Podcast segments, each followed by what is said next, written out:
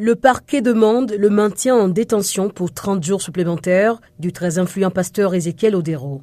Le célèbre télévangéliste, chef du centre de prière et église de la Nouvelle Vie, arrêté jeudi, fait l'objet d'enquêtes dans le cadre d'accusations de meurtre, d'aide au suicide, d'enlèvement, de fraude et de blanchiment d'argent.